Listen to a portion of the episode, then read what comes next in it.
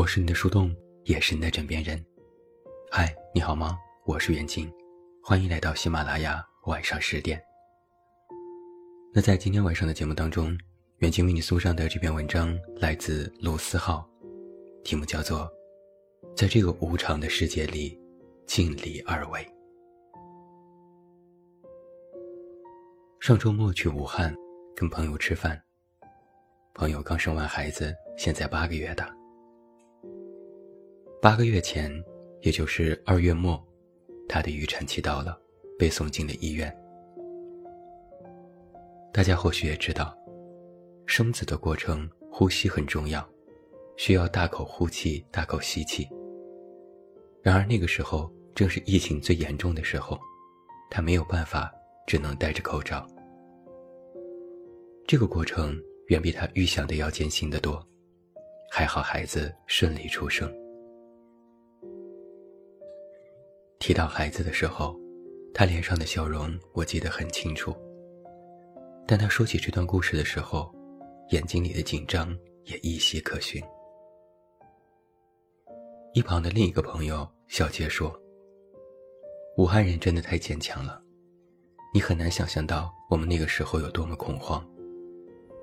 偌大的一个武汉，千万级的人口，街道上空无一人。”我那时候住在几个医院的旁边，每天都能够听到救护车的声音。另外一个故事，可能你读起来会觉得很揪心。疫情基本稳定之后，武汉解封，一切都向着好的方向发展。有一对夫妻是抗疫的一线工作者，在疫情逐步趋于平稳、新增为零之后，他们也被评为了先进工作者。武汉的一切恢复正常之后，有天丈夫带着妻子出门，在路口出了交通事故，一家三口都没能幸免于难。是的，那位妻子的肚子里还怀着一个孩子。朋友顿了顿，接着说：“现在他们家里还剩下一个老大，也只剩下那个孩子了。”我们听罢沉默，许久没有说话。朋友再次说：“武汉人真的很坚强。”我突然想起曾经写过的一句话：“我们都幸存了下来。”那么，就没有理由再不好好生活。我们都知道世事无常，约定这个词正在逐渐变得无力。我们开始经历大悲大苦，经历生老病死。才明白有些事情非人力所能改变。或许你在某个时刻也陷入了深深的无力感。第二天我在书店做活动，有一个读者说：“我的好朋友确诊了抑郁症，我不知道该怎么办。”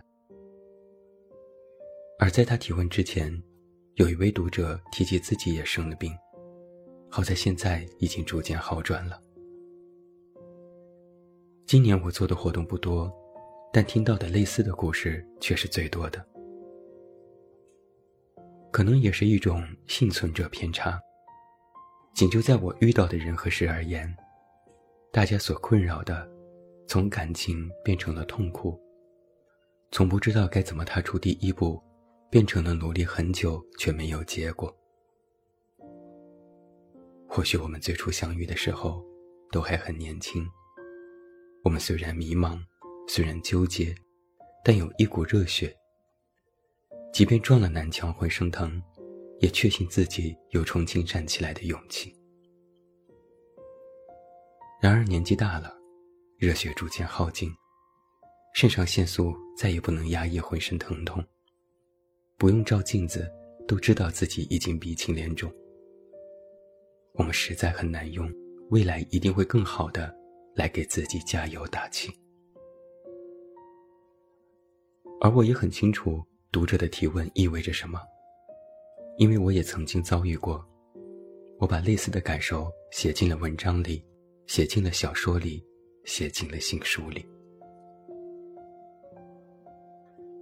我们随着成长，所感受的情感，通通可以化为两个字：无力。因为太多时候，我们能做的事情太有限了。现在是二零二零年，满打满算，从我写下第一篇文章开始，也已经十年了。有人说，你还挺顺利的吧，一下子就写出好多文章，有好多读者。我一直觉得自己是顺利的，是幸运的。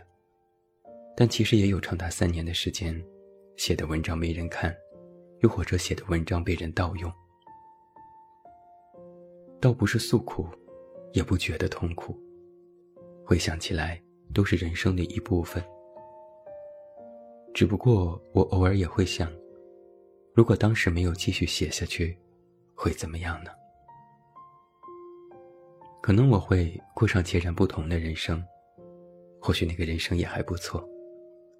但我不会再用文字来表达心情了，自然也就不可能遇到读者，也不可能遇到现在如今这么多的故事。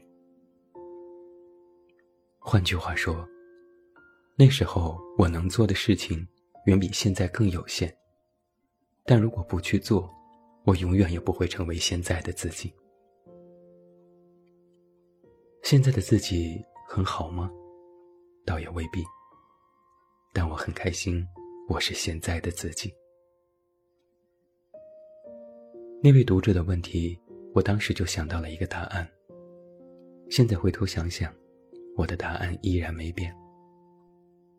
我说：“你的朋友得病了，就陪着他，陪着我们的朋友。即便有时候我们无法一下子治愈他们，即便有时候我们也没有办法一直陪在他们的身边。”但我们要尽力而为。我在想啊，那些在一线奋斗的医护人员，他们比我们更懂得世事无常的道理，但他们却依然决定前行。我想是这样的，世事无常，很多努力得不到结果，很多约定没有办法实现，然而我们都必须。尽力而为，因为如果一个人觉得能力有限而都不去做什么，如果十个人、一百个人、千万个人都觉得自己能力有限而不去做什么，那么这个世界就永远都不会好起来。实际上，当你看到阳光万里的时候，当你看到乌云散去的时候，当你走在路上。大家都面带笑容的时候，你就会明白，这个世界的确有一点点的好起来。是的，那些糟糕的事情或许依然存在，乃至更多，但美好的事情也一样存在，从不消失。之所以会这样，是因为还有很多人，在这个无常的世界里。尽力而为，一点一滴，便汇聚成了我们这个时代。纵然很长一段时间内，我们什么都没有改变，但至少睡前心安。而我自己的尽力而为，至少让我遇到了你们，也让我找到了属于自己的生活方式。我相信。我们就是在这样的无力感中，逐渐找到了坚强，逐渐找到了力量。这也是我们作为幸存者必须要做的事。在这个无常的世界里，尽力而为。我是你的树洞，也是你的枕边人。关注公众微信“远近”，找到我。我是远近，晚安。